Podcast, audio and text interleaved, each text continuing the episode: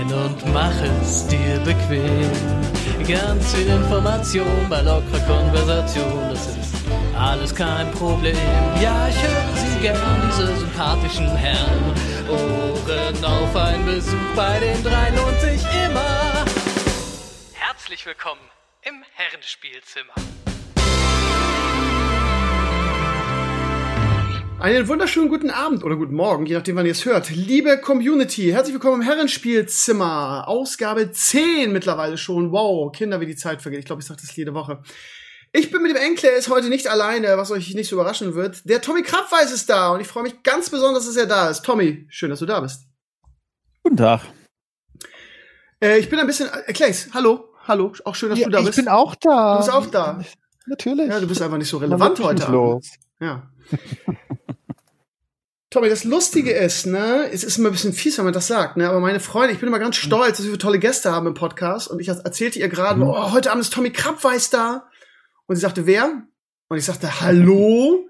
RTL Samstagnacht, Bernd das Brot? Sie sagt, ach ja, okay, kenne ich. Das ist echt ein bisschen das, das ganz, echt ein bisschen das Problem, ne? dass man, dass, dass man, dass man so das Gesamtkunstwerk kennt und manchmal nicht weiß, wer so dahinter steht. Ne? Also ich muss ja sagen. Ach, ich weiß nicht. In dem Fall ist das doch eigentlich ganz angenehm. Also die Zeit bei RTL Samstagnacht, als ich so äh, in Köln, wenn ich auf die Straße gelaufen bin, unbedingt ein Packen Autogrammkarten dabei haben musste. Das war zwar ganz cool in dem Alter, aber das vermisse ich jetzt heutzutage überhaupt nicht mehr. Im Gegenteil, das ist eigentlich ganz angenehm. Also ich freue mich zwar, wenn irgendjemand äh, mir von der anderen Straßenseite so zuruft, ey, krass, Bulli-Parade. Ja, das ist auch okay. Aber, okay. aber, aber ähm, nee, das, das, ich finde das nicht tragisch. Gesagt. Wichtig ist, dass die Leute in den Medien wissen, was ich gemacht habe. Und da ist das, besteht das Problem eigentlich kaum. Okay. Ähm, ich habe versucht, also ich bereite mich selten intensiv auf Gäste vor, weil ich das auch ganz spannend und charmant finde, wenn man so ein bisschen quatscht und einfach Fragen stellt, die jeder mhm. andere auch hätte, der irgendwie ähm, die sich mhm. mit der Person beschäftigt. Ähm, aber ich habe mich doch ein bisschen vorbereitet und ich finde es faszinierend, was du alles gemacht hast. Also es war selbst mir als Fan, sagen wir mal mit, mit einem Auge so, äh, war es mir nicht bewusst, was du alles gemacht hast. Das ist ja der absolute Wahnsinn. Alter Schwede. Und genau das ist das Lustige, dass du auch jetzt schon sagst, dass du irgendwie ähm, äh, dieses, äh, ich hatte erkannt auf der Straße, Klammer auf, RTL Samstagnacht, Klammer zu, mhm. dass du das gar nicht mehr so vermisst. Und das ist ja auch so ein bisschen dein Lebensweg. Du bist eigentlich mehr jetzt so ähm, der, der inszeniert oder der, äh, der so hinter der Kamera ist oder so. Das heißt, so auf vor der mhm. Kamera hast du oder so im Mittelpunkt stehen, hast du gar keinen Bock mehr, oder wie? Ach, naja, das bisschen Profilneurose, was ich gelegentlich ausleben möchte, ähm, das kann ich, wenn ich Musik mache live oder, also wenn es dann nach Corona wieder geht, oder natürlich jetzt auf dem Twitch-Kanal äh, Wild Mikes oder äh, wenn ich so wahnsinnig Bock habe, dann schreibe ich mir halt irgendeine Rolle irgendwo rein. Äh, aber das ist nicht mein Hauptanliegen. Mein Hauptanliegen ist eigentlich, dass ich die Dinge, die im Kopf sind, möglichst schnell irgendwem vor die Füße werfen kann, der sagt, oh, lass mich dir Geld dafür geben. Okay. Also du bist auch so, das das, ist, ist, ich habe das Gefühl, du hast genauso denselben Antrieb, den ich habe. Du hast immer so, ein, so, eine, so, eine, so eine kreative, ja, wie nennt man das? Person auf deiner Schulter, die irgendwie mit dir spricht und sagt, hier, ähm, hau mal was raus.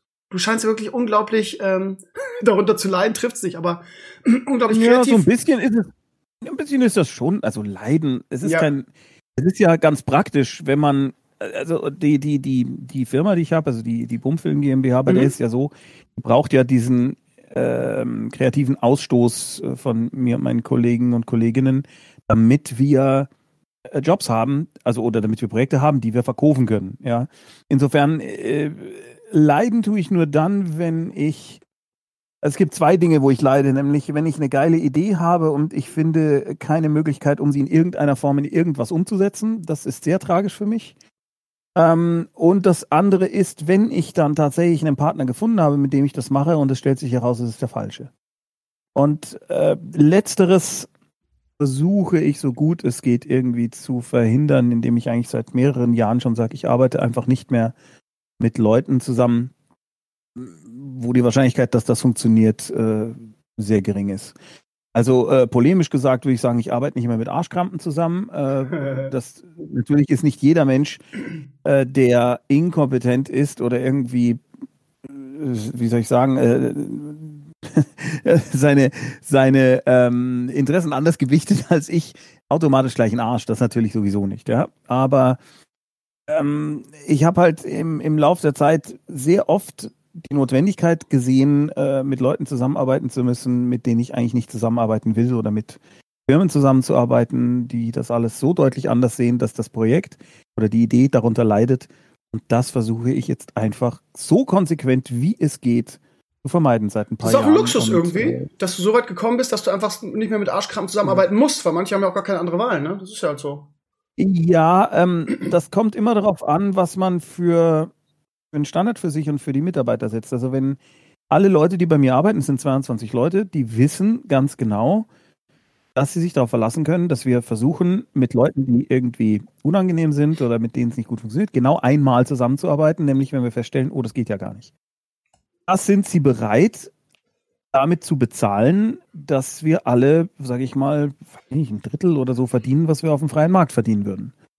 Dafür sind natürlich alle festangestellt, das hat auch einen Vorteil.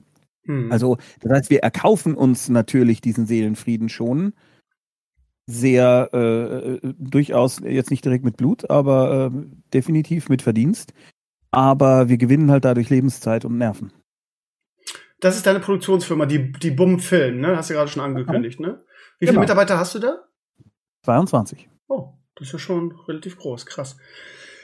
Ja, ich möchte gerne noch, also ich weiß nicht, ob es dir was ausmacht. Ähm, ich finde deine, deine Vita so spannend irgendwie. Ähm, der, der Holger war gestern bei uns, von dem sollen wir dich ganz lieb grüßen. Mit dem hast du ja auch mal ein, zwei Sachen zusammen gemacht. Ähm, mhm. Und ähm, du hast zweit, das was, was man vielleicht auch nicht, das war mir auch nicht klar. Du hast 2004 sogar den Grimme-Preis gewonnen für die Erfindung von Bernd das Brot. Äh, bist du, genau. auf, so, bist du auf sowas stolz oder sagst du, ach komm, lass mir in Ruhe damit? Nö, ich freue mich natürlich, freue ich mich über Preise. Ich finde auch, dass ich finde das manchmal etwas wohlfeil, wenn äh, Kreative in Deutschland dann äh, ja, irgendwie wie einen Seidenschal äh, rumwerfen und dann sagen, mir bedeutet dieser Preis nichts. Ja, das, na gut, vielleicht ist das für die Leute so, aber ich freue mich da einfach drüber. Wenn ich einen Preis bekomme, freue ich mich, dass ich einen Preis habe. Und also Norm Köster und ich haben zusammen Bernd das Brot erfunden und äh, wurden da dekoriert. Und ich finde das super. Okay. Ganz einfach.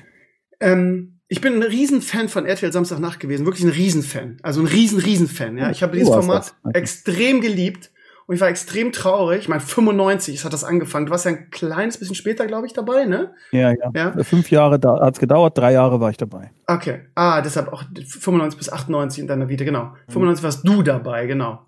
Ähm, mhm. Ich habe das Format geliebt und ich finde auch, dass ähm, unglaublich schade, dass es nicht mehr gibt. Aber gut, jedes gute Ding geht irgendwann zu Ende.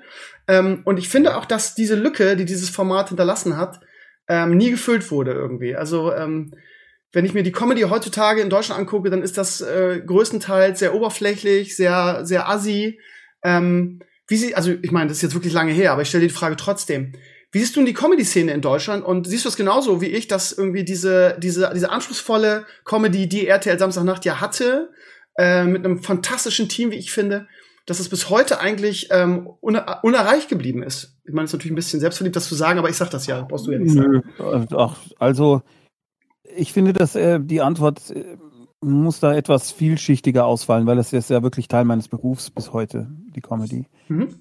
Also, ähm, erstens würde eine Sendung wie RTL Samstagnacht, wenn sie eins zu eins so wäre wie damals, heute niemand mehr hinterm Ofen hervorlocken, weil sie wäre zu langsam. Mhm. Und sie wäre heute tatsächlich zu onkelig. Also, das ist, wenn man sich das mit dem äh, nostalgisch verklärten Blick heute anschaut, dann sind dann immer noch Nummer drin, Nummern drin, wo man sagt, hey, die würden wahrscheinlich heute auch noch ganz gut funktionieren. Also zwei Stühle, eine Meinung und so weiter. Vielleicht mhm. nicht in dieser Länge, aber ja, oder diverse andere Sachen, insbesondere auch so zeitlose Sachen wie Musiknummern oder Slapstick und so weiter, das würde immer noch funktionieren. Aber gerade zum Beispiel diese Sketche, also das, äh, ja, diese gespielten Witze, die wir da teilweise gemacht haben, oh, also da, das ist schon sehr, sehr, sehr, also das war damals teilweise schon altes Material aus den 70ern äh, und wurde dadurch belebt, dass wir es halt etwas anders interpretiert haben. Aber ich würde jetzt ich würde nicht sagen, dass, also nicht alles, was wir damals gemacht haben, ist in, in Würde gealtert. Manches ist einfach unglaublich langsam und unglaublich äh, bemüht. Aber im Großen und Ganzen, äh, meistens die Sachen, die wir als Comedians gemacht haben, die Wiegald und Olli gemacht haben, also selbst die aus ihnen herauskamen, oder die Dialoge mit Stefan und äh, Mirko und so weiter, ähm, die Stand-ups und so weiter, das finde ich ist eigentlich ganz gut gealtert, weil es eher was mit Character Comedy zu tun hat, äh, als jetzt äh, damit, dass man Witze schreibt. Ähm, äh, das Problem bei der Sendung ist, dass die heutzutage wahrscheinlich einfach viel, viel, viel zu teuer wäre. Denn ähm, man muss bedenken, dadurch, dass RTL sich damals entschlossen hat, die Leute zu behalten, also keine, also nicht wie Saturday Night Live immer wieder Leute gehen zu lassen und dafür neue Leute zu holen. Dadurch ähm, wurde diese Sendung von Staffel zu Staffel viel, viel teurer, weil du natürlich irgendwann Leute, die eigentlich was anderes machen wollen, nur noch mit Gagen äh, jenseits von Gut und Böse halten kannst. Ja? Und auch das dann irgendwann nicht mehr. Also das, das, eine, das, das eine Problem, ähm, dass es einfach äh, finanziell wirklich dramatisch wäre.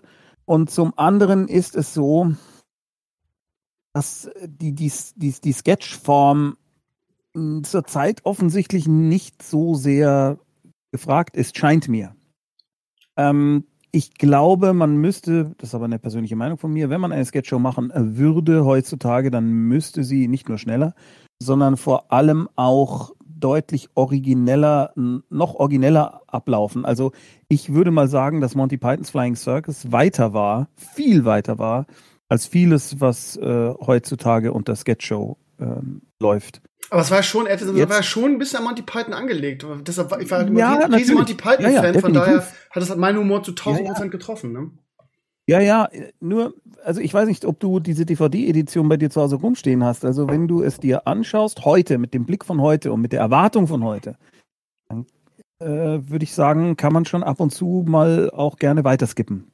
Okay, krass. Also Samstagnacht. Aber, ja. ja, aber wenn wir wenn wir heute, wenn man heute eine Sketchshow machen würde, wieder mit dem Wunsch, dass die möglichst ähm, etwas in der Comedy erneuern soll, dann wäre die deutlich schneller und müsste sie schneller sein, origineller und äh, also origineller als vieles, was heute läuft.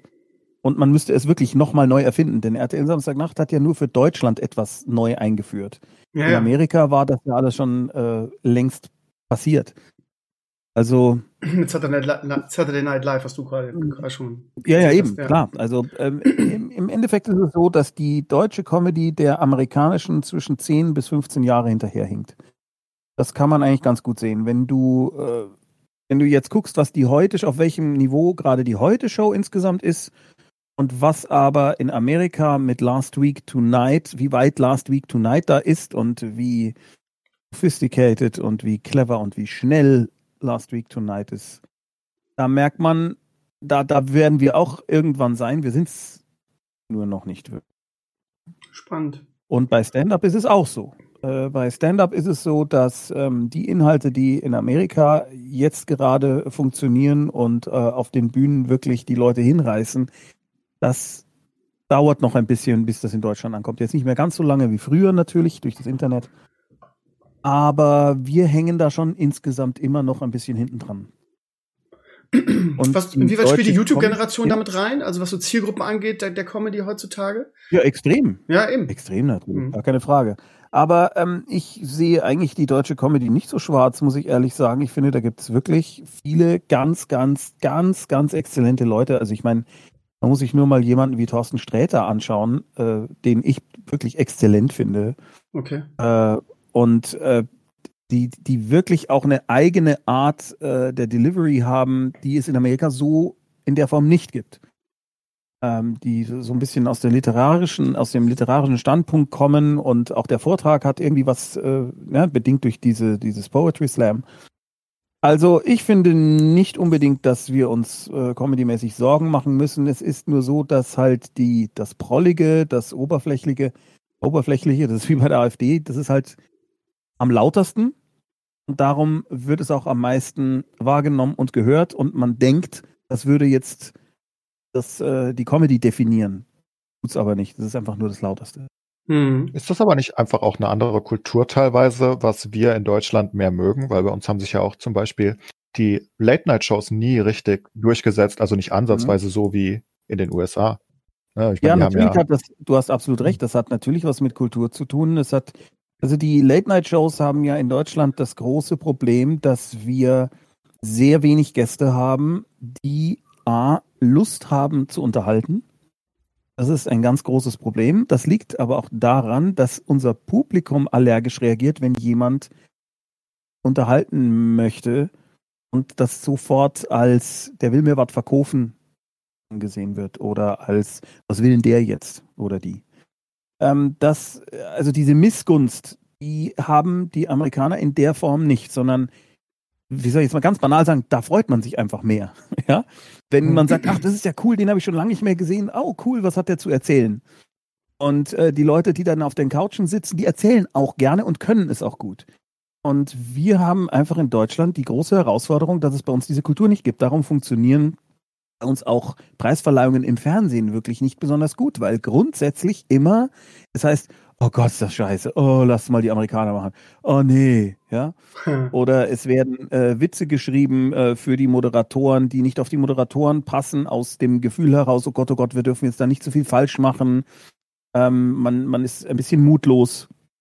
Ja, und äh, dadurch, dass wir in Deutschland nicht die Kultur des wir freuen uns an Unterhaltung haben, funktionieren Unterhaltungsformate nur sehr, sehr bedingt bis gar nicht.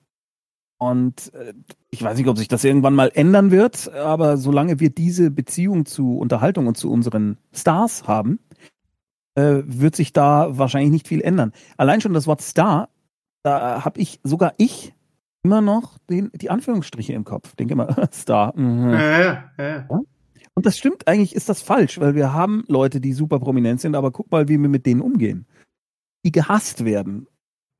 Aber woran ähm, liegt denn das? das? Ist das diese, ist das wirklich diese, diese, diese deutsche ja, Neidgesellschaft? Wen haben wir denn? Also, ich meine jetzt in, in Form von, ne, wenn wir die ganzen US-Late-Night-Shows gucken, Fallon, Stefan Raab war der letzte, oder? Und zehn andere. Ja. Ich meine, die haben jeden Abend dann halt die größten der größten Musiker und Hollywood-Schauspieler, die wir auch gerne hätten, aber wir natürlich nie bekommen, außer eventuell bei Wetten das damals.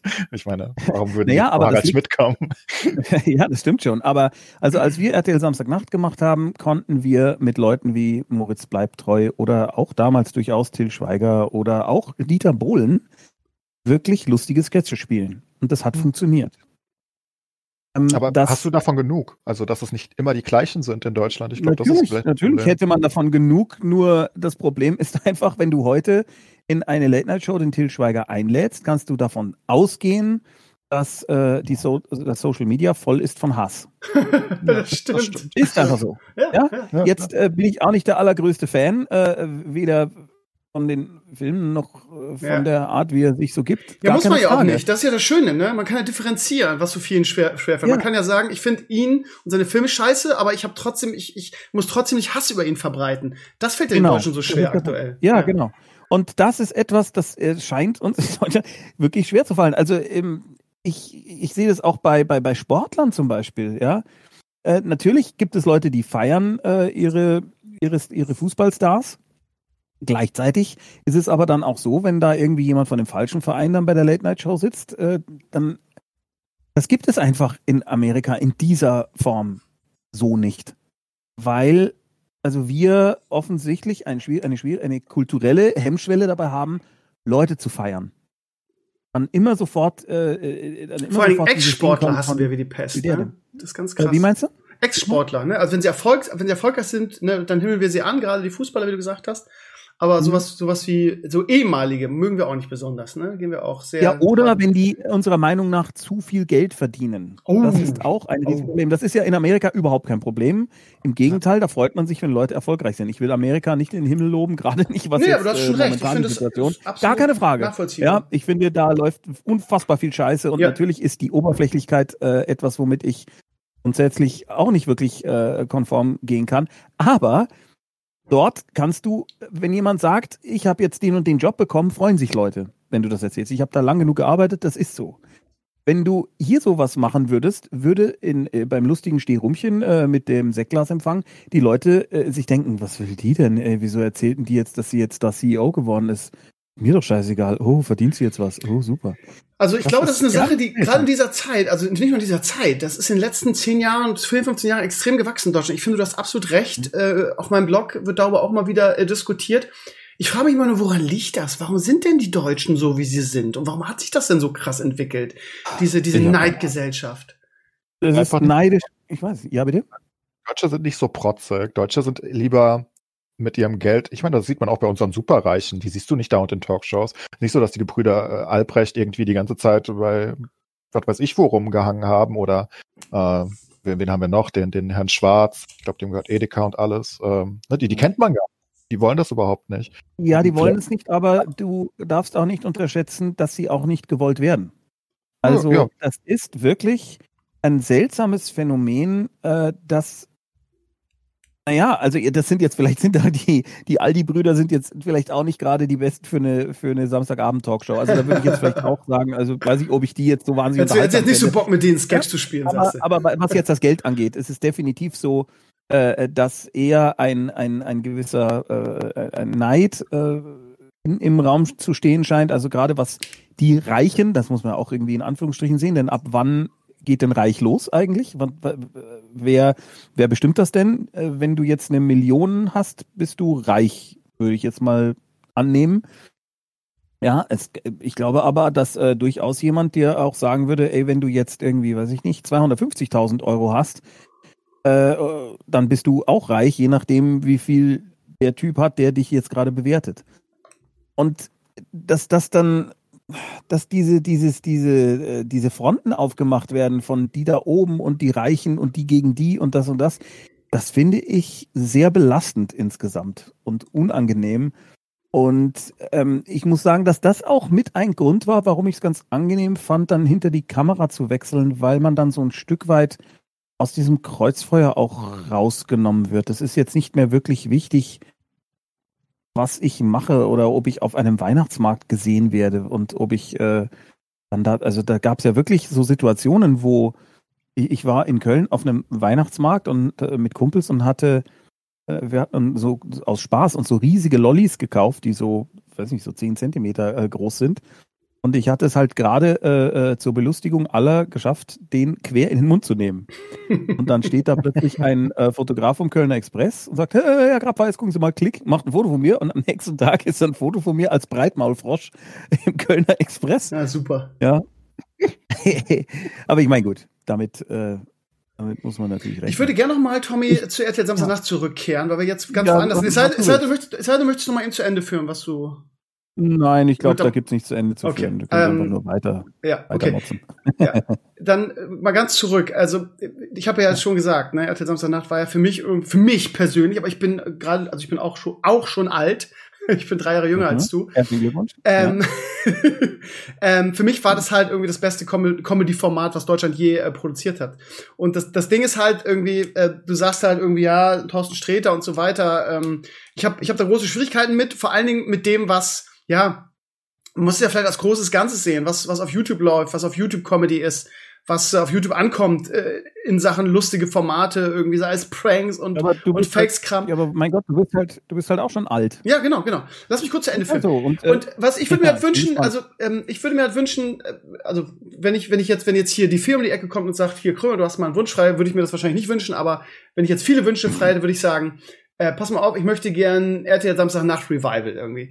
Und ähm, ich, du sagst, das wird nicht mehr ankommen, weil es weil es vielleicht nicht mehr zeitgemäß ist und so weiter. Aber Mhm. ich meine, viele Fans sieht man jetzt zum Beispiel an Mandalorian ganz schön, an der Star Wars Serie die irgendwie ähm, auch so ein bisschen Back to the Roots ist, die auch ein bisschen Retro ist und die durch die Decke geht irgendwie. Und Leute wie ich, die diesen Ja. ganzen Scheiß, der da im Fernsehen läuft, abgeschoren haben und da keinen Bock mehr haben, dass Joko und Klaas da irgendwie Samstag zur Primetime irgendwie gegenseitig die Nippel abreißen. Ähm, äh, glaubst du nicht, dass es, dass es vielleicht Leute geben würde, die sagen würde, würde, ja, ich bin halt über 40, aber ich finde das super lustig, auch wenn es äh, vielleicht nicht mehr zeitgemäß ist. Ähm, und ich guck das. Also glaubst du wirklich, dass es heute nicht Ja. mehr funktionieren würde? Nein, äh, nicht, wenn wir das machen würden, was wir damals gemacht haben, würde es nicht funktionieren. Aber schau mal, ein wirklich exzellentes Beispiel dafür ist die Serie Cobra Kai. Hast du die gesehen? Ja, safe! Ja. Die ist Wahnsinn. Die ist Wahnsinn, aber die erfindet alles neu. Die äh, befriedigt zwar die äh, Nostalgiker, weil viele Dinge vorkommen, aber alles, was die macht, ist total progressiv. Hast du die dritte Total. Staffel schon gesehen? Nee, die dritte noch nicht, Ja, da, da ist Das mich vorbei. Wahnsinn. Die Da ist mich brechen, vorbei. die brechen, ja, sie brechen alle Klischees, alle Kung-Fu, äh, äh, Karate-Klischees auf. Alle Charakter sind plötzlich vielschichtig. Es gibt keine Bösewichte in der Form mehr. Ähm, Lustig. Leute wandeln sich. Ähm, die, die Ehefrau von dem ähm, Ralph Macchio, Äh, na. Äh, von Ralph Macchio ist eigentlich die äh, ist, ist super vernünftig, ist clever, sagt die schlausten Sachen, ordnet Sachen richtig ein. Das ist zwar schon so, dass es die, die ganzen Altnerds total abholt und ich sage, hey, wie cool ist das denn? Und das ist ja der Typ von da und bla bla bla und hey, wie cool, was für ein Zitat. Aber die ist so radikal modernisiert. Die Handlung. Das ist nicht ein alter Karate-Kid-Film in 16 Teilen oder in was weiß ich wie viele Teilen. Überhaupt nicht, sondern es ist was komplett radikal extrem Neues. Ja, ich bin Das total kommt bei dir. Ich hab, nur nicht so vor. Das Lustige Ja. ist, ich habe in den letzten Tagen eine, eine, eine Kolumne darüber geschrieben, nämlich über all das, Mhm. was sie in den ersten zwei Staffeln richtig macht und was sie in der dritten verkacken, weil in der dritten haben sie es nämlich wieder geändert. Da gibt's halt nämlich diese Vielschichtigkeit, weil in der dritten Staffel Mhm. kehren sie nämlich genau dahin zurück, dass es wieder gute und böse Chars gibt. Weil genau, also genau das Okay. habe ich in den ersten zwei Staffeln auch so gefeiert. Das ist dieses alte, Ja, alte wirklich 80er, genial. 90er, der ist ganz klar der Böse, der ist ganz klar der Gute, sondern du hast super viele Charaktere, so, und der ist, Ja. der hat was Gutes, der hat was Böses. Und du hast absolut recht, ich habe die Serie auch mega abgefeiert. Aber was hat das Das jetzt mit RTL. Samstagnacht zu tun? Das hat was mit Samstagnacht zu tun. Ganz einfach, dass das, was wir damals gemacht haben, das, was der Karate, wenn du heute einen Karate-Kid-Film machen würdest, wie man damals einen Karate-Kid-Film gemacht hat, der ist ein Scheißfilm. Okay. Das will ich damit sagen. Wenn du heute eine Sendung machst, die so ist, wie RTL Samstagnacht damals war und dann auch noch am Ende mit uns alten Opas, dann wäre das eine Scheißsendung. Das Glaub ich nicht. nicht. Glaube ich nicht. Du musst es neu erfinden, du musst was Neues machen. Du musst, natürlich kann man äh, etwas machen, wo auch, äh, wo zitiert wird und wo äh, Dinge gefeiert werden, wie sie damals waren, aber du musst ihnen ein, eine neue Perspektive geben. Und ähm, das ist, das ist etwas, wo ich persönlich glaube, das wäre in einer Fernsehshow schwierig. Ähm, der Wiegald und ich haben äh, eine schöne Idee, wie man eine äh, Streaming-Serie aus RTL Samstagnacht machen könnte. Also eine, eine Mockumentary. Das fände ich sehr, sehr cool. Da haben wir eine sehr geile Idee, wo man also wirklich erzählt, wie wir verzweifelt versuchen, die Band wieder zusammenzubringen und es halt sauber in die Hose geht. Und natürlich mit allen Charakteren und so weiter und Oh, so geil. Darf, darf ich also darauf hoffen, ja? Das ist also, ihr denkt darüber nach, oder? Naja, man- da brauchst du erst. ne, Wir, wir haben das Ding eigentlich geschrieben. Das Problem ist, du brauchst etwa, ich würde mal sagen, das Ding kostet etwa 6,5 Millionen Euro, um es so umzusetzen, wie wir geschrieben haben. Das ist für amerikanische oder für Streaming-Verhältnisse lächerlich, aber für deutsche Verhältnisse sehr viel. Scheiße. Und, Aber okay, äh, dann- weißt ich du, also hoffen. das fände ich spannend. Aber jetzt, dass wir uns nochmal in den alten verkackten Kostümen da irgendwie äh, hinstellen, äh, vor eine Deko die, Deko, die so ähnlich aussieht und versuchen, den gleichen Schmarrn nochmal zu machen, das kannst du komplett knicken. Das ist ganz armselig. Das, Okay, äh, macht man dann, nur, wenn man dann träume ich weiter, dass die, dass die Fee vorbeikommt und vielleicht könnt ihr es ja, vielleicht seid, seid ihr auch wie Cobra Kai und ähm, findet euch neu. Ja, eben. Ich würde es ich vielleicht wir es ja heute dick. Also alle Leute wären dabei. Die komplette Crew von damals hat äh, mir damals gesagt, als wir die Idee vorgestellt haben, so war vor Corona, die hätten Bock drauf. Nur, ja, du brauchst halt wie immer, Money. brauchst du Geld. Ja. Ja, ja, das geht. Und selbst wenn ja- wir alle sagen würden, äh, wenn wir sagen würden, ach komm, wir äh, verzichten auf Gage oder wir machen eine Gewinnbeteiligung oder irgendwas, ist es trotzdem einfach teuer, weil wir unsere Crew bezahlen müssen, weil wir Sets brauchen und so weiter und so fort. Hm. Das ist leider so. Naja gut, aber es kann schon sein. Die Idee ist relativ zeitlos. Solange wir alle noch am Leben sind, kann man das machen. Ich warte. Clay, du Äh, wolltest was sagen. Okay. Ja, ich bin ja der Jüngling hier in der Runde und ich habe äh, RTL Samstagnacht nie geguckt, weil als es Mhm. aufgehört hat, war ich zehn und ich glaube, das war nicht. Äh, Nein, das war das war. ja, aber ich, ich gehe mal davon aus, dass es so ähnlich ist wie die Wochenshow wahrscheinlich, was ich dann eher Mehr kenne. oder weniger. Ja, Ja, es ist eher so wie Saturday Night Live, würde ich Ja, mal das- sagen. das läuft ja immer noch, oder? Ja. Ja, ja, das läuft Oh, immer. Genau. Wir haben immer noch Spaß. Naja, und was ich sagen wollte, aber wenn ich heute zum Beispiel die Wochenshow gucke noch, also die Mhm. alten Sachen, die ich damals extrem gefeiert habe, und Mhm. Dann wirken die heute in der Tat eher cringe zu großen Teilen, Ja. weil sie Na klar. irgendwie nicht mehr so sind, wie, wie du es irgendwie, du stellst es dir anders vor und es kann immer noch cool sein hier und da, aber es wirkt ein bisschen langsam, wirklich, wie, wie, wie, wie Tommy es sagt. Das ist doch so, und ich glaube, das so ist würde das wahrscheinlich so. dann auch wirken. Guck dir mal die alten Otto Genau Walkes Sachen an. Ne? Ich war der größte Otto Walkes Fan. Wenn man die Sachen sich heute an, Ja. anguckt, die funktionieren heute nicht mehr. Das ist, stimmt schon. Ne? Der Tommy hat schon recht mit denen. Ja, oder ähm, ich meine, äh, ich habe vor kurzem, äh, wir haben vor kurzem einen Podcast-Pilot gemacht äh, zum Thema Kunst oder Käse. Welche alten Filme sind denn heute noch anschaubar? Mhm. Welche Filmklassiker? Ja? Und da haben wir uns gedacht, komm, gleich zum Anfang nehmen wir mal alle Bud Spencer und Terence Hill Filme. Ganz ehrlich, ich habe, ich habe irgendwie zehn Stück geguckt und ich fand dreieinhalb davon ganz gut, ganz okay.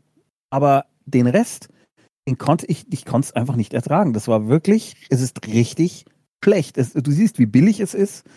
Äh, du siehst, also, und manchmal rettet es halt die Synchronisation dann doch auch nicht wirklich, weil die, naja, also die fünf, weißt du, du erinnerst dich, oh, der hat auch nicht mehr Hirn als ein Spatz Fleisch an der Kniescheibe, ist ein super Gag.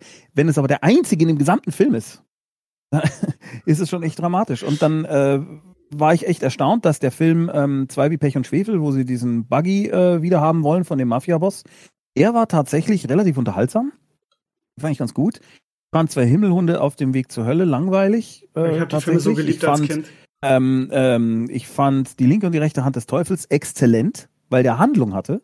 Ich fand die Plattfußfilme besser als die anderen Filme, weil die eine Handlung haben.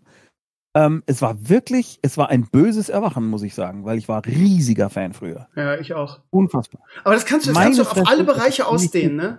Du, du ideal, ja, das, das, das menschliche Gehirn idealisiert auch sowas, ne? Und, und, und macht es auch besser, als es war. Das ist ja mit Computerspielen ganz genauso, ne? Definitiv. Ne? Das ist ja, Wahnsinn. Ich bin ja kein Nostalgiker. Ich bin ja kein Nostalgiker tatsächlich. Ich hab, mir fehlt dieses Gen. Darum äh, ähm, ist es für mich dann auch schwer, etwas anzugucken unter dem, äh, unter diesem Gefühl, das fand ich früher so geil, jetzt will ich das auch geil finden. Hm. Und ich gucke das eher an und sage, wie ist es denn jetzt? Wie finde ich es denn jetzt? Hm. Das, das, ist doch gerade auch, auch bei Amazon, die mehr oder weniger Switch neu aufgelegt haben, was ich mhm. damals auch extrem Ganz witzig schlimm. fand. Und Switch Reloaded fand ich dann mhm. auch extrem witzig noch, ja, zu mhm. Teilen zumindest. Und jetzt haben sie Binge auf, ähm, auf Amazon, Prime Amazon ja. was sie mhm. irgendwie noch ein bisschen modernisiert haben. Sie switchen also irgendwie durch einen Internetbrowser und klicken auf einzelne Clips. Also das ist eigentlich der Unterschied. Sie zappen nicht mehr durchs Fernsehen, sondern sie klicken jetzt auf irgendeinen Clip auf YouTube oder wo auch immer. Und es ist halt einfach nur cringe. Es ist absolut furchtbar. Ich kann es mir nicht angucken. Es ja, ist genau also, der gleiche Stil wie früher. Ähm, vom Prinzip her. Ich weiß nicht, ob die Jokes vielleicht schlechter sind, aber eigentlich ja, wahrscheinlich also, nicht. Ich muss sagen, ich, ich bin persönlich, es ist, es ist immer Geschmackssache und es sind ja. ja auch viele tolle Kollegen von mir dabei und involviert. Und ich bin wirklich äh, also ich finde, Michael Kessler ist einfach ein Gigant. Ich finde den ja. großartig. Ja. ja. Und da sind auch wirklich viele tolle Leute dabei, die ganz toll parodieren können.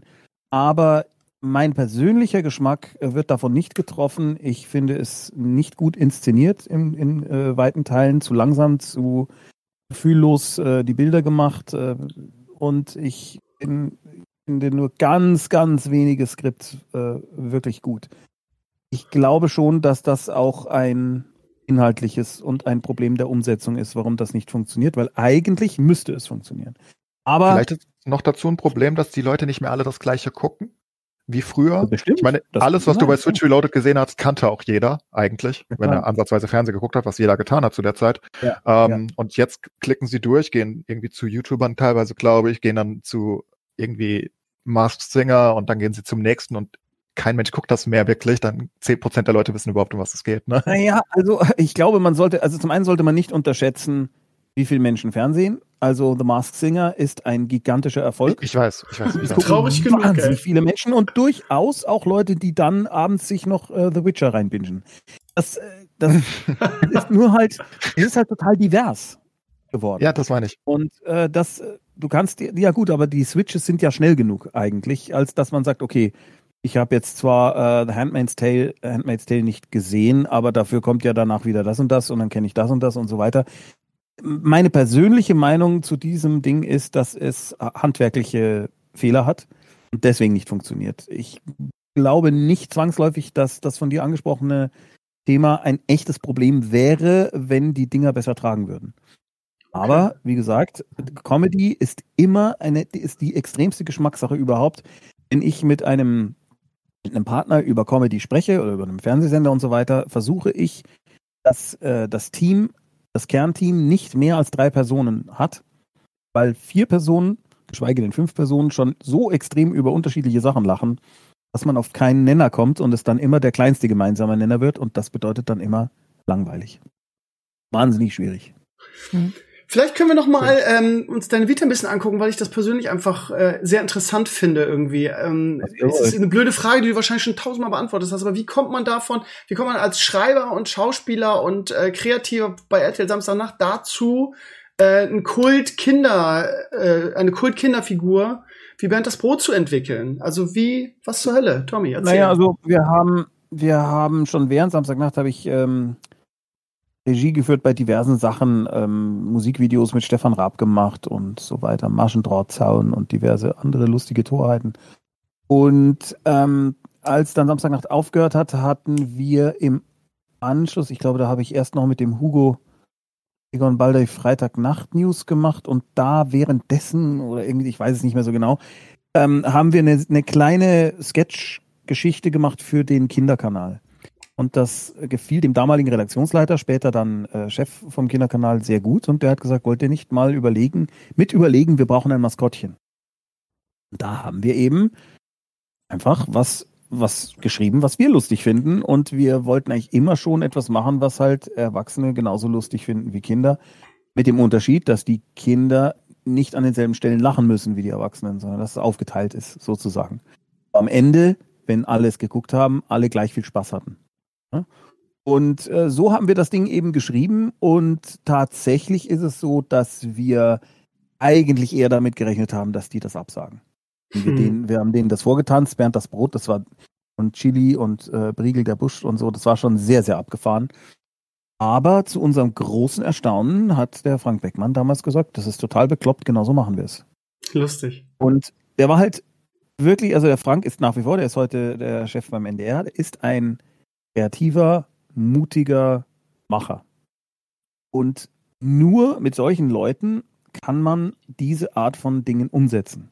Wenn du da zauderst oder ähm, es ist auch dann in dem Fall gut, wenn du zum Beispiel einen Senderchef hast, der Lust hat, sich, wie soll ich sagen, sich mit irgendwas auch in den Vordergrund zu spielen, zu sagen, schaut mal, was ich gemacht habe. Das ist gut. Ja, das ist zwar manchmal mag das so sein, dass man äh, sagt, äh, ich finde solche Leute irgendwie anstrengend, bla bla bla, aber für uns als Kreative ist das fantastisch, weil diese Leute dann nämlich mutig sind und sagen, ich mache jetzt was Originelles, damit ich mal auffalle und was wieder mich äh, hinstellen kann und sagen kann, schau mal, was ich Geiles gemacht habe. Letztendlich nichts anderes, als wir auch machen. Und das ist total geil. Die Art von äh, Redakteur, die Sorgen hat und Angst hat und sagt, nee, ah, weiß ich nicht, das ist irgendwie schwierig, das ist zu abgefahren und bla bla bla, mit denen kommst du auf keinen grünen Zweig, mit denen kannst du kein Bernd das Boot machen. Das geht nur mit Leuten, die Bock haben, lautstark darauf hinzuweisen, guck mal, wie crazy wir sind. Na, wie äh, der Blasberg, der äh, jetzt äh, ähm, nicht mehr Chef von Tele5 zum Beispiel. Mhm. Der ist auch so ein Typ. Der steht gerne vor der Kamera, der erzählt gerne, der äh, inszeniert sich gerne aber der sagt halt einfach auch so, und jetzt machen wir einfach mal die schlechtesten Filme aller Zeiten. Bam. Und findet das geil. Oder setzt sich selber in eine Sendung, die heißt Der Klügere kippt nach. Und besäuft sich gegen, gemeinsam mit Hugo und Taylor von Sinn. Solche Leute braucht man ganz dringend für kreatives Fernsehen. Für überhaupt für kreative Medien. Leute, die Spaß dran haben, sich zu inszenieren und die es geil finden, wenn was originell ist. Und das Problem beim öffentlich-rechtlichen Fernsehen ist, dass das dort schwierig umzusetzen ist, weil die Strukturen da nicht passend sind für diese Art von Experiment. Es ist tatsächlich so, dass Joko und Klaas eigentlich, äh, das ist jetzt nicht öffentlich-rechtlich, ist wieder anders, aber dass Joko und Klaas das eigentlich ganz gut machen, wie ich finde. Jetzt völlig egal, ob die Sendung gut ist oder äh, was gut ist, ob ihr die Sendung mögt oder ob ich die mag oder irgendwas, kann man von außen zumindest sagen, diese Sendung hat kreative, also die Dinge, die sie machen, die sie produzieren, hat kreative äh, Ansätze, die wir zuletzt eigentlich eher bei Stefan Raab gesehen haben, als der so ein bisschen die Narrenfreiheit hatte. Und Absolut. ich begrüße das grundsätzlich. Also ich bin, ich, ich mag Jürgen Schatz auch. Gucke, aber also. ja. aber sie machen, es ist ja nicht alles gut, was sie machen, finde ich. Aber ich mag die beiden trotzdem extrem. Ja. Nee, aber das ist ja wieder differenzieren, ne? Das ist ja das. Ja, das, ist dann, das ist dann wieder Graustufen. Ich meine, natürlich, ich gucke, ich gucke Joko und Klaas selbst nicht, finde aber gut, was ich sehe, weil es kreativ ist und weil es äh, immer wieder äh, Anflüge von Erneuerung hat und das ist einfach das aller, aller, allerwichtigste. Okay. Ja.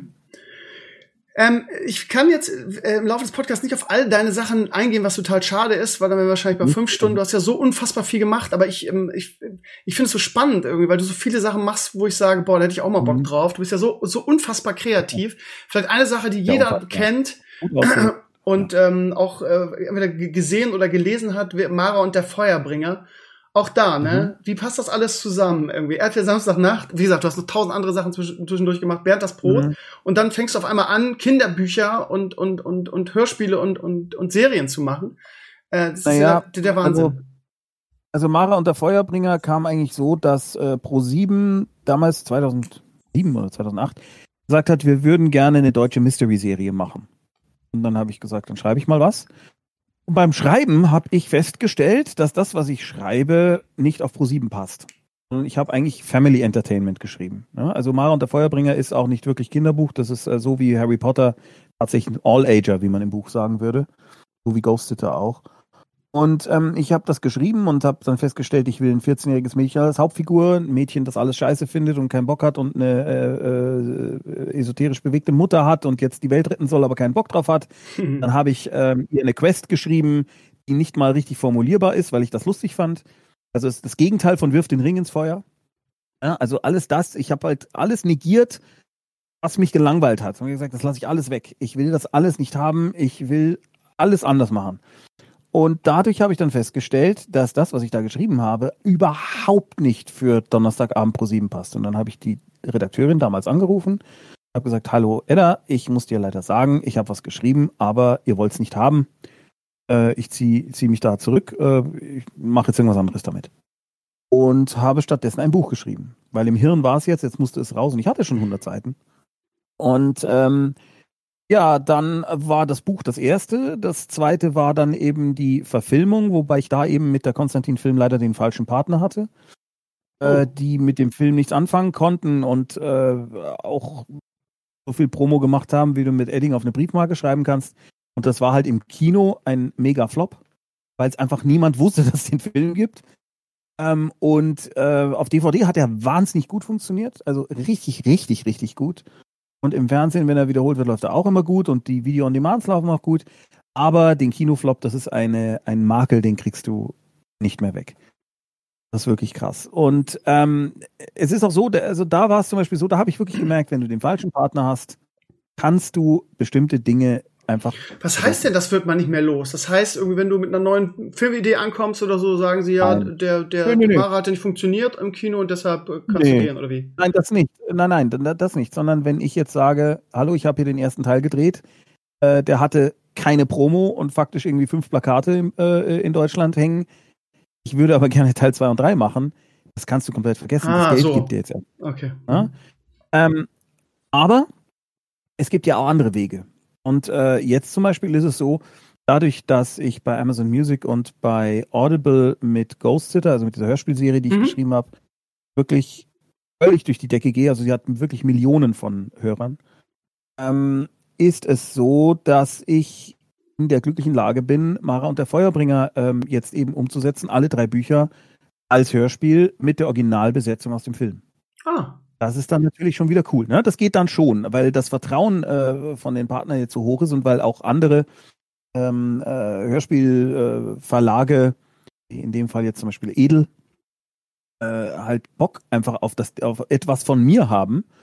Und Gott sei Dank auch die Chefin von dem Laden, eben äh, Mara der Feuerbringer, sowohl gelesen als auch gesehen hat und immer schon geil fand. Diese Möglichkeit habe ich schon, aber ich könnte jetzt nicht äh, sagen, so und jetzt drehen wir Film 2. Okay. Das geht einfach nicht, weil da, das ist einfach äh, in den Sand gesetzt und da, da kann man dann erstmal nichts machen. Was man natürlich machen könnte, ist, wenn jetzt die Hörspielserie zum Beispiel so irre erfolgreich ist wie Ghost Sitter, könnte man überlegen, ob man vielleicht eine Streaming-Serie aus Macher und der Feuerbringer macht. Das wäre zum Beispiel eine Idee. Klingt auch geil. Aber du kannst mit einem Partner, der das Ding so, wie du es gerne machen möchtest und wie es, wie es sich entwickelt hat, nichts anfangen kann, damit mit dem kannst du keinen Start machen. Es funktioniert einfach nicht. Wahnsinn. Es hilft, also, man kann nicht, ich konnte nicht die Konstantin-Film dazu zwingen, meinen Film gut zu finden. Das geht einfach nicht. Verstehe. Ja. Ich frage mich, ob du schläfst, Tommy, irgendwie, weil, also was man, was man so gerade, allein, allein bei Wikipedia, gerade, gerade zum Glück nicht, äh, oder du bist, du hast es vor, vorauf, deine Antworten voraufgezeichnet. Ähm, nee, aber allein was, was bei Wikipedia über dich steht, ist ja der, also ich, äh, ich weiß nicht, was, was machst du gerade noch alles irgendwie? Ich, ich, du hast eine ja, eigene Produktionsfirma, du hast eine, ja. Äh, das ist übrigens auch eine lustige Übereinstimmung mit der Gaming-Szene, du hast ähm, scheinbar ein Format bei den Rocket Beans sogar, ist mir überhaupt nicht aufgefallen. Magst du mal da mal was erzählen oder ist das nicht ja, mehr aktuell? Hatte, nö, nö, das ist insofern nicht mehr aktuell, aber ähm, ich finde es gut, was sie machen. Ich fand äh, immer toll, ähm, ich fand das, das Businessmodell auch einfach großartig und äh, verstehe mich mit allen da gut und ich glaube, der Kontakt kam ursprünglich über Budi und über den Simon. Mhm. Und dann habe ich gesagt, komm, lass uns doch mal ein Format machen. Wir nennen es Bum by Beans und erzählen einfach äh, Dinge, private sowie auch berufliche Dinge, die irgendwie in die Hose gegangen sind und äh, lustige Anekdoten. Und laden uns immer einen Gast ein.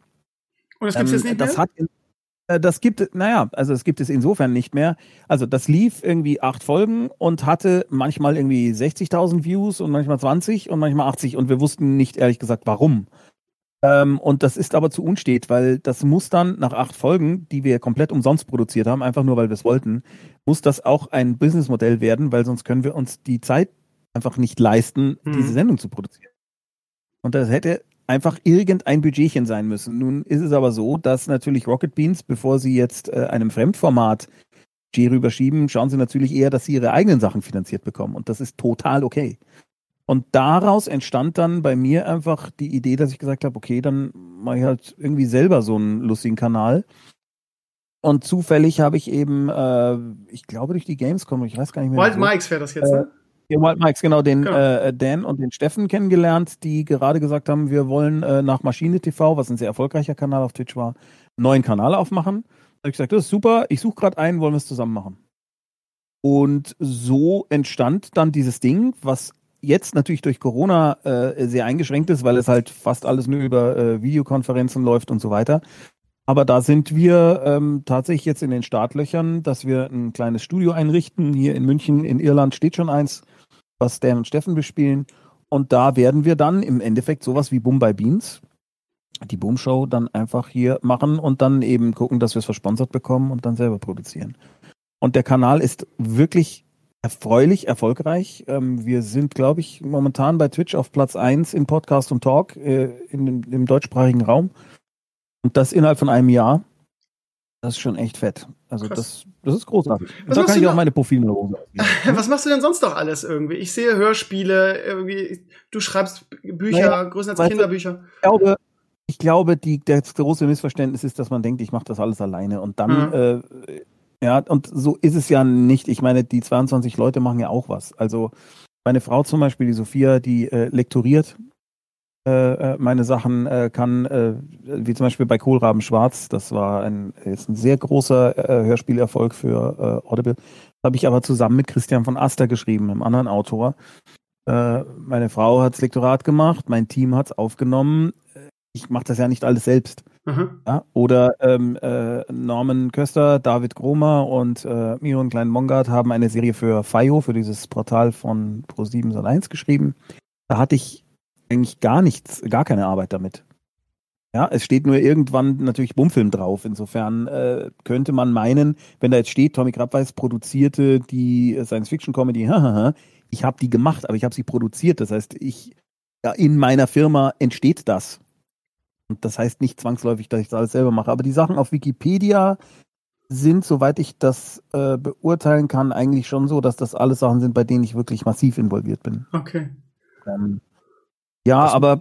Was mir da aufgefallen ist, ist, dass du noch eine, eine, eine, Firma hattest für den Film selbst, also für Spezialeffekte und Co., die dann auch noch äh, international arbeiten. Ja, genau. Äh, ja, genau. Also die ähm, Big Hack FX, die wurde für Mara und der Feuerbringer gegründet, ist aber mittlerweile komplett autark. Ähm, und die arbeitet seit Mara, weil da die VFXen eben auch richtig geil funktioniert haben, äh, nur für große Hollywood-Produktionen. Ich glaube, das Einzige, was wir für Deutschland da mal gemacht hatten, das war für Sketch History und äh, ach so, ja, äh, Drachenreiter, äh, so ein Animationsfilm. steht hier auch. Ja, äh, ah, da haben wir auch VFX genau. gemacht, ja, kann sein. Ja. Aber im Großen und Ganzen war das eigentlich eher Lost in Space, äh, äh Mega Serie. Ähm, Liebe ich. Äh, gro lauter große, lauter große, äh, entweder Streaming- oder Hollywood-Produktionen oder ähm, für ja, Magnificent Seven und so weiter. Creed war ja auch guter Erfolg. Also ja, ja, dafür klar. was zu machen, ja, ja. ist natürlich schon auch. Das ist schon fett. Äh, die Firma, die Firma läuft wirklich sehr, sehr gut. Die, die also du sagst zwar, du hast Leute, die das alles für dich machen, aber das alles zusammen klingt das trotzdem unfassbar viel. Unfassbar. Ja. Ja, aber das ist für mich alles eins. Also, weißt du, ich, ich muss dir vorstellen, ich sitze da und überlege mir, was mache ich denn jetzt für Ghost Sitter äh, für, für, die Hörspielserie? Was, was ist eine neue Story? Schreibe eine Story, überlege mir, ach, da wäre aber cool, wenn es noch einen Song gibt, komponiere einen Song, äh, äh, schreibe dann das Skript, äh, nehme dann ein Demo für den Song auf, hab abends dann einen Livestream, äh, nehme dann ein paar Tage später nehm, fangen wir an, das Hörspiel aufzunehmen. Äh, dabei habe ich dann von mir aus mit Michael Kessler eine neue Idee, daraus wird dann Kohlraben schwarz. Das ist alles ein, ein, ein hast, Kreativsein. Du hast keine Angst vor Burnout? Doch, ja. durchaus, weil das Problem bei der ganzen Sache ist ja, dass natürlich meine Firma davon abhängt, dass ich schnell genug bin. Ja? Dass also schnell genug Projekte kommen, die dann auch jemand haben will, die auch bezahlt werden. Und es ist im Moment, also es war zumindest in 2020 jetzt so, dass ungewöhnlich viel ähm, an Projekten und an Schreibarbeit auf meinen Schultern lastete. Das war zu viel. Und es war tatsächlich so, dass ich teilweise, also ich hatte jetzt, glaube ich, zwei oder drei Jahre kaum Wochenenden und so gut wie nie Urlaub. Also das ist zu viel jetzt. Und ich habe jetzt auch gerade so. wirklich so einen Punkt, wo ich sage, ich kann, ich kann jetzt nicht mich hinsetzen und einfach losschreiben. Brauche jetzt ab und zu mal ein Wochenende, sonst klappe ich einfach zusammen. Also ja, natürlich. Sehr gut. Ja. ja. Ja, und das nimmst, das nimmst du dir dann auch, ne? Also sehr gut im Sinne von, dass du dir ein Wochenende nimmst, nicht, dass du zusammenklappst, mein Lieber. Ich versuche Ja, ich versuche Also ja. immerhin habe ich es ja mal geschafft, jetzt im Mandalorian zu schauen, äh, weil ich habe die letzten zwei Jahre eigentlich kaum Möglichkeiten gehabt, mal eine Serie zu gucken, weil ich einfach keine Zeit hatte. Du hast auch Kinder, oder? Wie machst du das damit denn? Ja. Äh, ne, die Zeit nehme ich mir dann einfach, weil das ist dann einfach, äh, wie soll ich sagen, das ist Quality Time, die muss sein. Ja. Und egal was Super. ist, diese Zeit muss sich genommen werden äh, Schluss aus Ende. Sehr gut. Mir, mir fehlt die Malerkarriere. Eine Sache fehlt. Also ja, genau. allen kreativen Sachen. Warum, warum ich bist war du auf so? der Fachoberschule für Gestaltung. Ähm, ich war sehr schlecht am, am, also malen konnte ich wirklich, kann ich nach wie vor gar nicht. Den kann ich so lala. Das geht ganz gut. So, so Cartoons zeichnen, das funktioniert. Aber malen gar nicht. Ich habe großartige Daumenkinos gemacht. Das kriege ich auch hin. Also ja. alles Kreative ist versammelt. Unfassbar eigentlich. Ja, ich finde es mhm. auch echt beeindruckend. Wieso kann Was, ich nix? Wenn du jetzt, ähm, ja, genau, warum können wir eigentlich nichts eigentlich? Übrigens, lustige Anekdote für die Community mal. Äh, wir hatten ja schon mal Kontakt. Du hast mich ja mal irgendwann auf Facebook geaddet. Äh, oder ich habe mhm. angefragt, dann hast du, äh, du weißt wahrscheinlich gar nicht mehr, weil du wahrscheinlich mhm. viele Anfragen kriegst. Und dann ähm, ähm, habe ich dir ähm, die Drachen verlinkt, ähm, damals mein Hörspiel. Ähm, mhm. Weiß ich noch, war, war sehr nett, habe ich mich total überrascht, weil du so sofort äh, geantwortet hast und auch total nett und offen warst und ich mich so gewundert habe, hä, warum redet der jetzt mit mir so? Und dann habe ich dir, habe ich, habe ich ähm, dir mein Hörspiel verlinkt, die Drachen.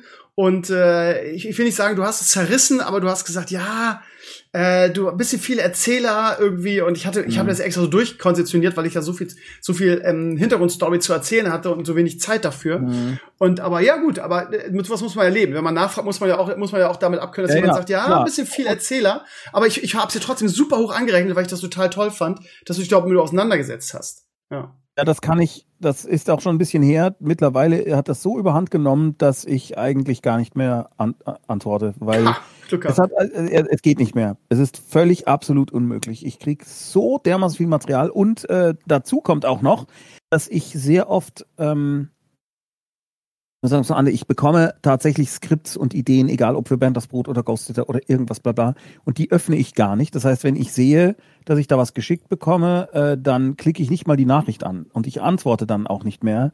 Ich habe dann bei der offiziellen Seite einen Autoresponder, äh, weil das Problem ist, dass ich auch wirklich nicht von anderen Leuten irgendeine Idee lesen möchte, die ich dann vielleicht unbewusst oder sonst irgendwie irgendwann bei mir dann mal einbaue.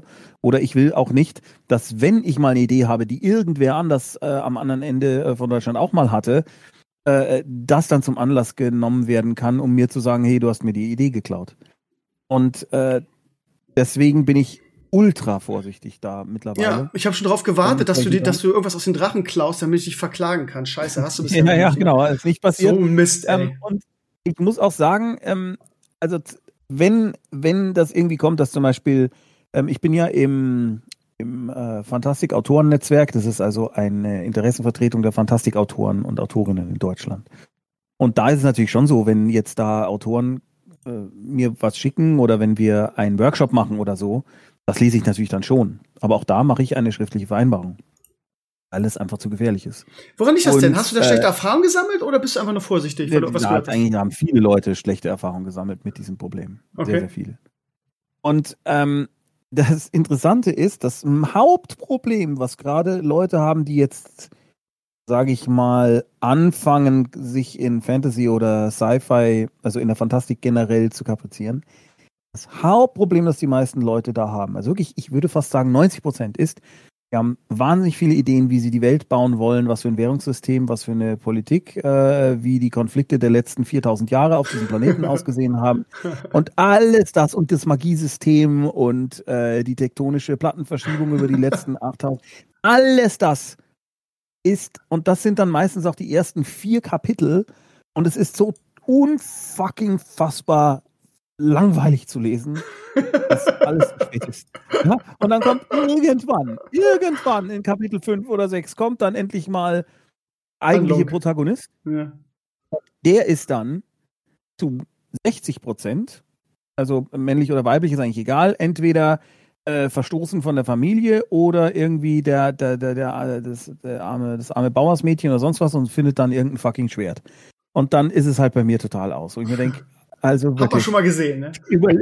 ja, und überlegt euch doch erstmal interessante Charakter. Es ist doch völlig rotzegal, ob die mit Muscheln bezahlen oder ob die sich gegenseitig als Bezahlung Steine an den Kopf werfen. Das interessiert keine Sau. Sie wollen alle Tolkien Niemand. sein, ne? Sie sind alle Tolkien irgendwie. Ja, ich habe eine eigene ja, Sprache entwickelt für das Ding, aber die Geschichte ist langweilig. Ja.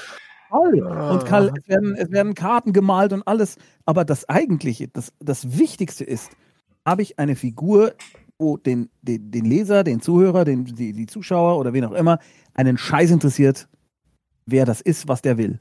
Was ist sein Want und was ist sein Need? Ja? Also was will diese Figur und was braucht sie eigentlich? Das sind die zwei Dinge, die ich wissen will. Und nicht, äh, wie hoch die Bergkette ist ähm, und wie breit sie ist und äh, wie viele Sonnen dieser Planet hat. Das ist mir scheißegal. Das heißt, habe ich das gerade richtig, wichtig.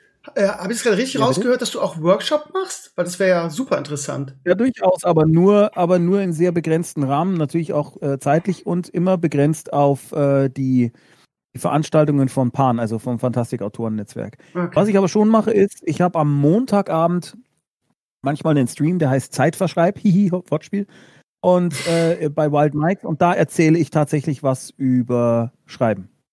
Tatsächlich, Spannend. ja. Da gibt es dann manchmal Sachen über Timing über Charakter, über Dialoge, über wie fange ich ein Buch an und so weiter. Das mache ich. Und das ist quasi umsonst. Kann man sich anschauen. Jeden Montag 20 Uhr. Auf, Auf dem Twitch-Kanal Wild Mikes. Auf dem Twitch-Kanal Wild, Wild Mikes, Mikes, genau. Gut.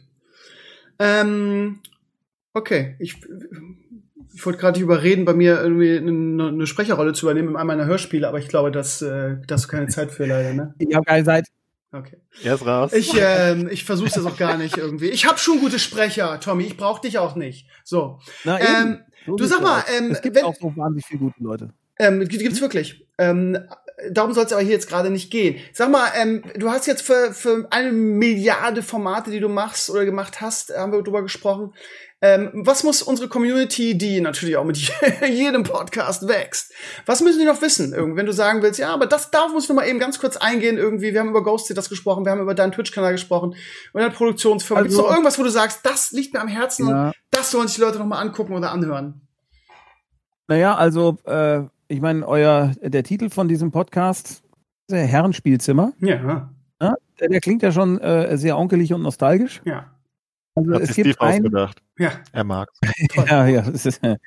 Also es gibt, ähm, es gibt tatsächlich ein Projekt, äh, wo ich glaube, das passt, passt so, da irgendwie ganz gut hin, Insekten. weil ich habe tatsächlich ein nostalgisches Projekt gemacht. Und zwar heißt das Bilbo und seine Bande. Ähm, das kennt der ein oder andere noch aus der Augsburger Puppenkiste, ist schon richtig, richtig alt. Und äh, das Buch hat äh, damals geschrieben der Josef Göhlen. Josef Göhlen ist der, war damals der Redaktionsleiter der Familienunterhaltung beim ZDF. Und ohne Josef Göhlen gäbe es keine Muppet Show. Das hat das ZDF nämlich dank ihm co-produziert. Es gäbe keinen Pippi Langstrumpf. Es gäbe, der hat die Simpsons nach Deutschland geholt. Der hat Star Trek nach Deutschland geholt. Der hat Captain Future nach Deutschland geholt. Oh, Captain Future war meine Lieblingsserie als Kind. Ja, ja, ein, also der ist, google mal nach Josef Göhlen, da fällt dir dann nichts mehr ein, stellst fest, dass dieser Mensch im Wesentlichen die Kindheit von mehreren Generationen so maßgeblich geprägt hat wie kaum ein anderer dadurch. Und äh, den habe ich kennengelernt, der fand Bernd das äh, Brot lustig. und hat mir gesagt, schau mal, ich habe hier ein Buch mal geschrieben für die Augsburger Puppenkiste. Möchtest du das neu bearbeiten? Und als dann dieser Job mit Amazon Music und Audible kam für die Hörspiele, habe ich denen das angeboten und wir haben zwei Staffeln von Bill Bohn seine Bande aufgenommen mit Michael Kessler, mit Martin Schneider, äh, mit Olli Kalkofe, Hella von Sinnen und vielen, vielen anderen ganz großartigen Leuten. Und ich finde, das ist tatsächlich eins der abgefahrensten und lustigsten Dinge geworden, die wir so gemacht haben. Und es ist tatsächlich sehr hotzenplotzig, nostalgisch, märchenhaft geworden. Also als reines Hörspiel, ja? Es ist ein reines Hörspiel, okay. aber es sind 16 Folgen. Sind immer so zwischen 40 Minuten und 60 Minuten lang.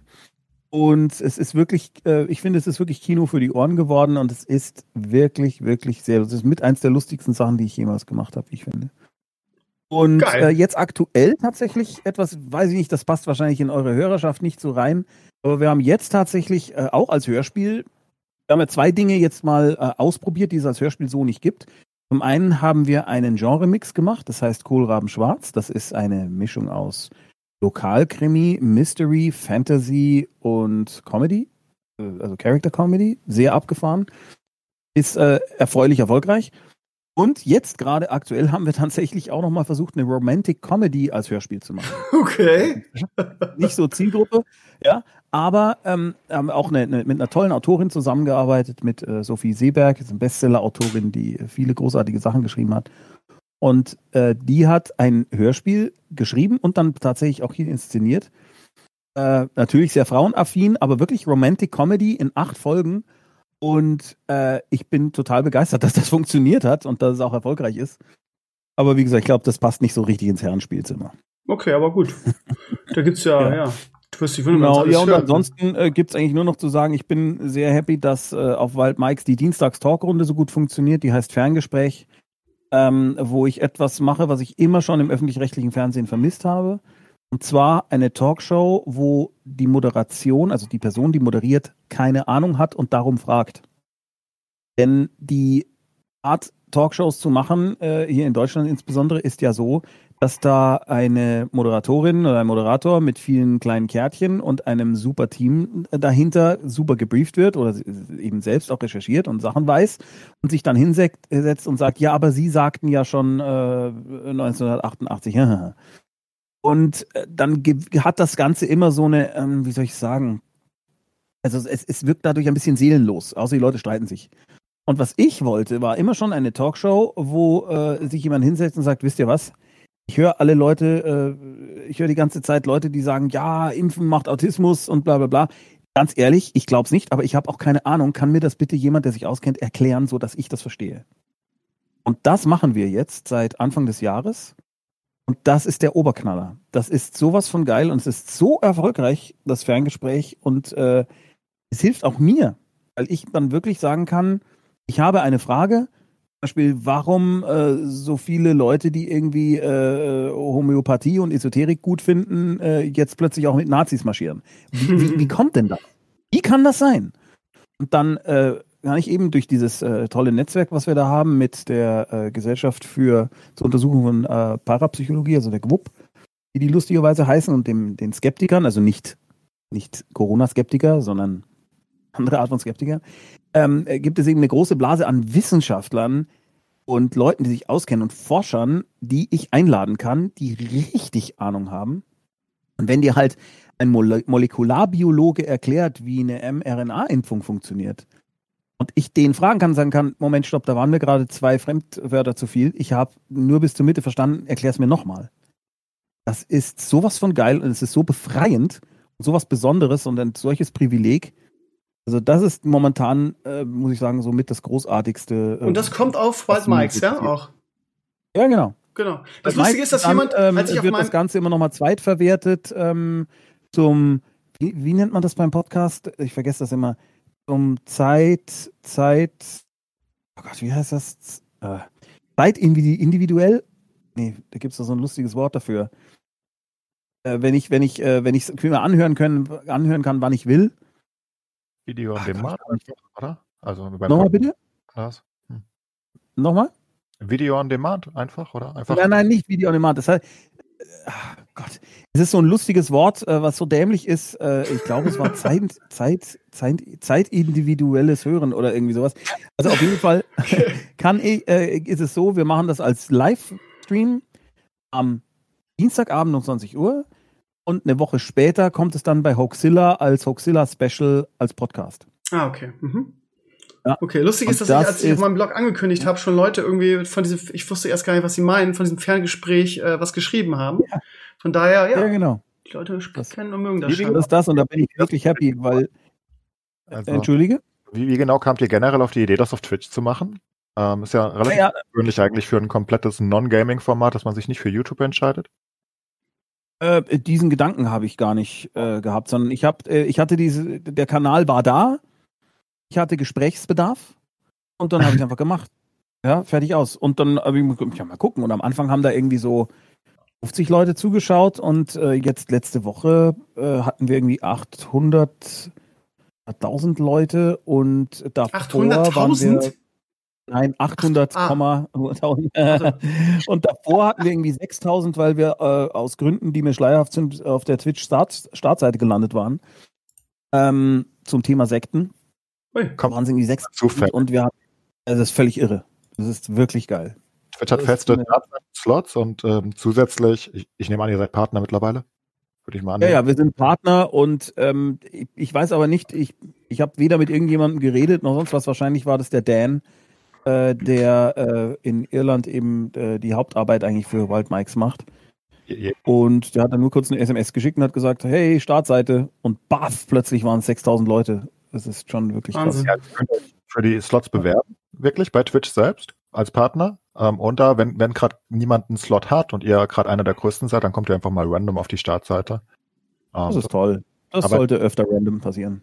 Ihr könnt euch bewerben. Also wenn ihr wirklich mal einen geilen Monat habt, nur als Tipp, mhm. dann könnt ihr wirklich zu Twitch selbst gehen. Die haben ja Community Manager in Deutschland und Co. und sagt, hey, wir hätten gerne einen Monat gezielt Slots am Abend ähm, oder für, für das, weil es das wirklich gute Events sind. Das hilft ganz gut. Ja, danke für den Tipp. Also ja. das werde ich, ich denke, oh. der, der, dass Dan und Steffen das sowieso wissen, aber ich kümmere mich äh, quasi, ich kümmere mich eigentlich nur um den Inhalt, den ich mache mhm. und freue mich dann, wenn, wenn irgendwas irgendwie toll funktioniert. Wir müssen jetzt tatsächlich endlich mal anfangen, das auch äh, irgendwie in Geld umzusetzen, weil jetzt seit Anfang des Jahres jeder Dienstag, jeden Dienstag habe ich da irgendwie diverse Forscher, Wissenschaftler, Volkskundlerinnen und äh, Autoren. Und niemand von denen hat jemals einen Cent dafür gesehen. Und das ist mir langsam etwas unangenehm. Die machen das zwar gerne alle und äh, freuen sich, dass es so erfolgreich ist, aber das kann man, also so mittelfristig ist das unangenehm. Da muss man dann irgendwann mal schauen, dass es auch ein, ne, ein Geschäftsmodell ist, wo wenigstens die Leute mal irgendwie einen 250er am Abend kriegen oder so. Hm. Aber so ein Format zu bewerben und zu sagen, ja, äh, dieses Format wird euch von Geo-Chips präsentiert, das wirkt natürlich ein bisschen schwierig, ja. Also müssen wir mal gucken, was sich da ergibt. Gut, äh, Tommy, wir drücken ja. dir auf jeden Fall die Daumen. Ich rechne es dir ganz hoch an, Danke. dass du trotz deines super engen Zeitplans irgendwie die Zeit genommen hast, hier ins Herrenspielzimmer zu kommen. Vielen, vielen, vielen Dank dafür. Bitte? Ich lege mich einfach wieder hin jetzt. Ja, genau. Du legst jetzt einfach wieder hin. Irgendwie ähm, grüß bitte die RTL Samstag Nacht Crew von mir und sag ihnen irgendwie, dass Stevenio möchte gerne ein Revival. Ich denke, dann äh, wird, wird, wird das wird das äh, auch laufen, wenn ich das mir wünsche. Du weißt, ich habe einen engen Draht zu diversen Feen. Von daher, ja, mach das so. Ich wünsche dir ganz viel Erfolg mit all deinen Projekten. Äh, wirklich, äh, ich drücke dir alle Daumen. Ich glaube, das muss ich gar nicht. Du hast ja so viele Eisen im Feuer. Äh, ja. das kann ich, ich, kann, ich kann das immer brauchen, Daumen drücken und im Zweifelsfall verwende ich äh, das Daumendrücken einfach für irgendwas anderes, wie zum Beispiel, dass äh, Amerika sich wieder irgendwie in irgendeiner Form fängt, dass Corona ein bisschen äh, äh, früher aufhört, als wir alle äh, erwarten, dass es weniger Deppen gibt auf der Welt. Das wäre ähm, schön, ja dass Gleichberechtigung funktioniert, dass äh, Black Lives Matter anschlägt, was weiß ich. Also es gibt so viele Dinge, die man dann verwenden kann. Also schick mir doch einfach wie einen von deinen Wünschen rüber oder einen Daumen und ich setze das dann gewinnbringend äh, okay. für irgendetwas ein, was mir am Herzen liegt. Das werde ich. Und ansonsten warte ich darauf, dass du äh, meine Ideen klaust, äh, damit ich dich verklagen ja, kann. Ich sofort. Alles klar, gut. Ja, ach, da freue ich mich drauf. Super. Okay, dann äh, ja, schönen Abend, vielen Dank und äh, liebe Community, ich Danke hoffe, es hat, euch, es hat euch Spaß gemacht. Ähm, folgt dem Tommy und seinen tollen äh, Projekten. Wir, wir haben ja irgendwie alles besprochen. Danke, Enkleis, dass du, gut, du bist heute nicht so arg zum Wort gekommen, aber beim nächsten Mal hast du wieder dein, dein nächsten Gast. Damit kann ich gut leben. Alles klar. Gut, du gehst jetzt Football gucken, denke ich. Ähm, und ich gehe meinen Sohn ins Bett bringen. Danke an alle. Danke für den tollen Podcast und ja, bis nächste Woche. Macht's gut. Ciao, ciao. Ciao. Ciao.